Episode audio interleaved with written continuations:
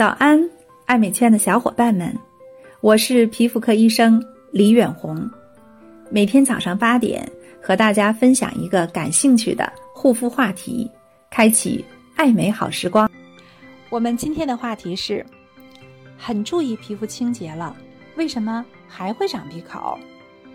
很多人呢，他其实把闭口误认为呢。就是来不及清洁，有点这种凝固了，或者是浓缩了的皮脂啊，就把它认为呢，就是皮脂腺分泌的东西太多了，没来得及清理，堵在这个地方，水分蒸发掉，最后那种黏腻腻的那种皮脂栓儿，这个就是闭口。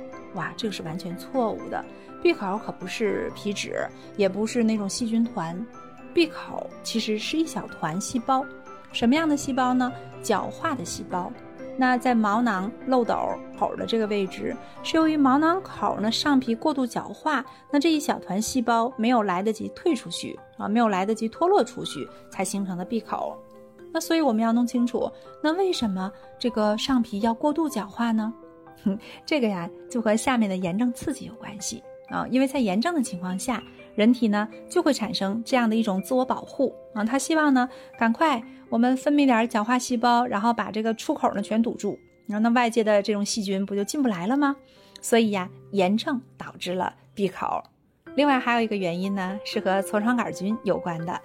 呃，因为痤疮杆菌呢是间性厌氧菌，就是在没有氧气，然后空气不流通，这个堵得越重越好，这样的情况下，痤疮杆菌长得就比较好。所以你看哈，为什么这个有头发帘的女孩或者男生头发特别长？结果呢，在头发盖住的这个地方，闭口其实就会很严重。这个和痤疮杆菌它的刺激是有关系的。所以，如果我们要想改善闭口，仅靠这个使劲清洁是不够的，我们要做好另外两方面的工作。第一呢是抗炎，第二是要杀死痤疮杆菌。希望大家收获一天的美好心情。明早八点见。想了解更多专业的护肤知识吗？欢迎关注公众号 “D R I 爱美圈”，或添加专业客服微信“爱美圈小美全拼”。